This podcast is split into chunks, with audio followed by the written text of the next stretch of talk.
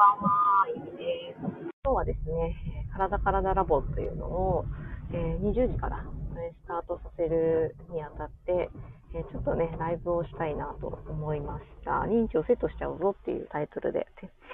テーマっていうかね、ちょっと今日話す内容なんで、え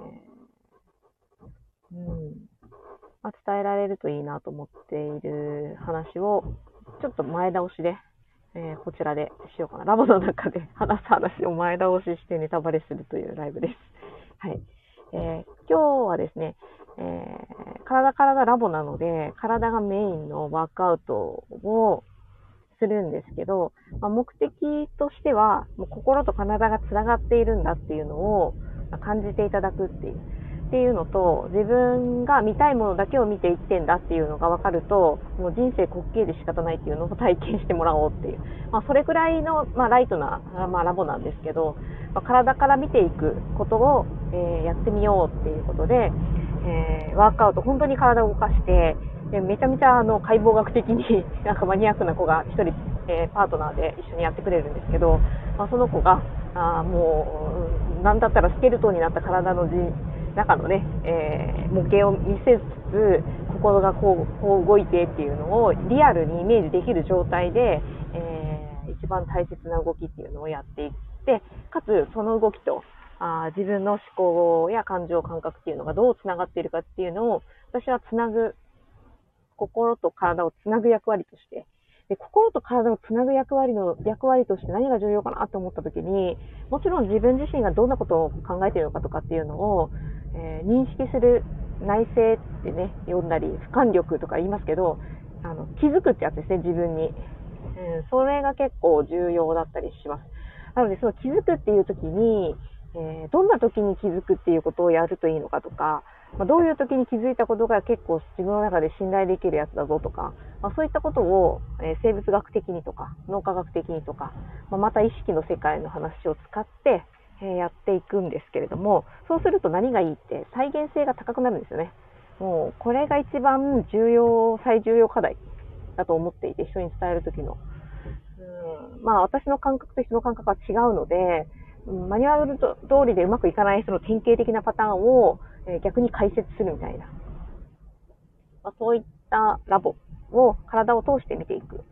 えそういったことをやっていきます。で、今日のワークが認知セットっていうワークをやるんですね。なので、人がどんだけ見たいものを見て生きてるのかっていうのを やるっていう。それそういうワークをね、やります。えー、まあ、これもね、本当になんか、その人の状態でめっちゃ変わってくるので、どういうことを認知してるのかっていうのが。で、その認知したことによって抱き合わせて感じている感情、うん、その感情に、えー、があるってことは思考があるんですよ。どういうことが自分の中で良しとされているかっていうストーリーがあって、まあ、そこを炙り出してこうみたいな、自分で炙り出してこうみたいな、まあ、思考は、まあ、一番最初は本当に体のことと心のこととバラバラに、えやっていって、最後結びつけていくんですけれども、うんそれをね、探求していくのが面白いんですよね。で、なぜ探求なのかっていう、もう探求っていう言葉にももう結構キーワードだと思ってるんですけど、あ答えを探しに行くのをどこに探しに行ってるんだろうっていうね、まず。で、そもそもそれは探しに行くものなのかっていう。もうすでに、まあ、気づいていたり感じていることが多かったりしていて、えー、分かっているっていう状態を思い出す作業みたいな。ぶっちゃけどっちかっていうとそっちかなみたいな。だから知ってるんだよみたいな。で特に体を通して、えー、見ていくと、まあ、知ってんだよ、みたいなのがもうわか、わかってくるので、まあ、それですかね。今回のテーマは。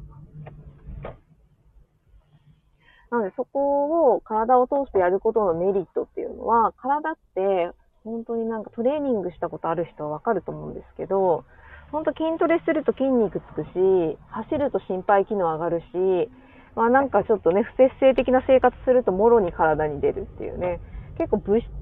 の中では一番わかりやすいセンサーなんじゃないかなと思っています。で、家電も使いすぎると壊れるように、割とこうそこがですね、明確に出てくる。で、出てくるんだけれども、症状として見ていくといろんなパーツがあるので、まあ、分かりにくい、知らないとね、分かりにくい。そこを体系化しているのがいろんなツールがありますよね。なので、どういったツールを使いながら自分を感じていったり知っていくのかっていうのは世の中に様々あるんですけれども、うん、それ、逆流してる考え方が多いなと思って、そそのなんか、基準っていうのにこう自分が当てはまりに行くみたいな、そういう見方をしてしまうと、苦しい典型的な状態に陥ってしまう。なので、その時の自分が当てはまりに行く心理として、え、どういったことが一番作用するかっていうと、正解を外に、えー、知りたいっつって見見に行ってしまうと、なんかおかしいことになっちゃうんですよね。うん、なので自分の体は全て知っていて元から。で、そこに、え、思い出すっていう作業をどうやってするかっていうね。ま、それだけかなと思っています。心理に関してはですね。知識に関しては、まあ、知らないことは知らないんで、学んでいかないといけないと思うんですけど、その学んだ知識を、まあ、昨日ね、だあ、そうか、えっ、と、私のコーチングの先生で、えー、コーチングだけれどもコーチングじゃないような、まあ、先生なんですけど、がされる観点あ、お伝えされる観点として、知識を入れたら全部使わないといけないっていうね、思ってませんかっていう。まあ、そんなことないよね。探求して面白いなと感じていることって、あの、一見こう、役に立たないこともあったり、でも面白いから探求していて、えー、そのエネルギーが一番本当は高いですよね。うん、で、その時に得た知識が一番定着していたりとか。そこのメカニズムですね。もうセロトニンと、えー、オキシトシンとドーパミンっていうね、この3つのホルモンのやってくれていることを知ると、本当にすごいなと思うんですけど。うん。まあ、これだけじゃないですけどね。それが出るまでのその仕組みっていうのを、流れっていうのを知って、ああ、自分は今セロトニンモードだな、みたいな。今、えー、オキシトシンモードだな、とか、ドーパミンモードだな、とか。なんかそういう自分の状態と体の中で起きていることのすり合わせができてくると、あは早めに気づけるんですよね。自分が陥りたくない方向に行く寸前で気づくことができる。なので、落ちちゃって落ちちゃって仕方ない自分を感じたければ、まあ、それでいいし、別に、もう、オキシトシンとかも何も知らなくて大丈夫って感じなんですけど、私はどっちかっていうと、こう、感情があまりにも揺さぶられて、えー、かつ、その感情が揺さぶられてる時って、まあ、外的要因と内的要因があってま、両方とも嫌なんですよね。はっきり言って、自分自身が。揺さぶられている時間も嫌だし、揺さぶられている状態も嫌だし、だから、あここにたどり着いたんだなと思ってるんですけど、皆さんどうですかね？なんか、どうですか？揺さぶられている自分。翻弄されている。人になんやかんや言われて、えー、怒り狂ってるとか、悲しいとか、その状態ってどうですかっていうね。で、えー、まあ、あれもそうですね、喪失感を感じる出来事も、まあ、割と近いとは思いますけど、まだ楽しい方がまだいいっていうか、あそれよりもでも私はほっとする安心感だったり、包まれている温かさみたいな、あそういったどこにトイレの中にいたって、あ幸せだなって感じる自分が一番お得だと思ってるんですよね。で、その状態でいろんなことをすればいいと思っていて、うん。だからどんな出来事に、えー、出会ったとしても、まあ、そういったモチベーション、モチベーションじゃないね、そういった状態ですね。を感じれる自分でいたいし、そういう状態である方向に向かいたい。だけれども、そうじゃない状態であっても気づける自分でいたいし、えー、そこを気づきに行ってもいいし、気づきに行かなくてもいいっていう選べる自分でありたいっていうふうに私は思っているので、えー、それをやるためには、ある程度の自分の中での体の感覚と言語化してどういう状態かっていうのを認知するっていうことがすごく重要なんですよね。こう、ぼんやりそれを知ってると、ぼんやりなんですよ。解決策がないっていうか。で、解決しなくていいんだけど、その解決しなくていいっていうところに行くまでも、ぼんやりしてるみたいな。今のこの状態聞いてもちょっとハテナな人はいらっしゃると思うんですけれども、それに対して認知をセットするっていうことが、まあ、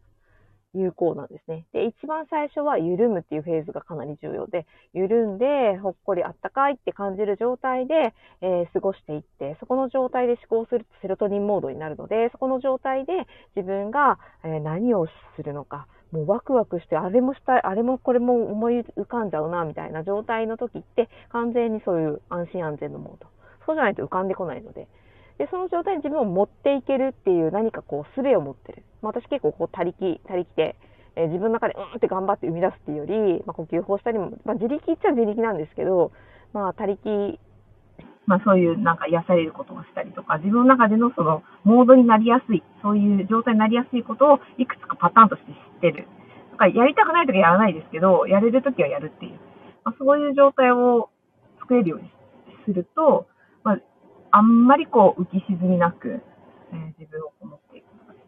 まあ、そういうのが結構いいなと思っていて、それ、それを第一歩として気づいていくのに、自分がどういうところに反応する人間なのかっていうのを、まあ、心理の側面で言うと知るっていうことが、ちょっと近道だったりするので、今日はもう本当にこれだけ、えー、やろうと思っているんですね。なので、これと体のワーク呼吸法とやってみて、まあどうかなっていうのを、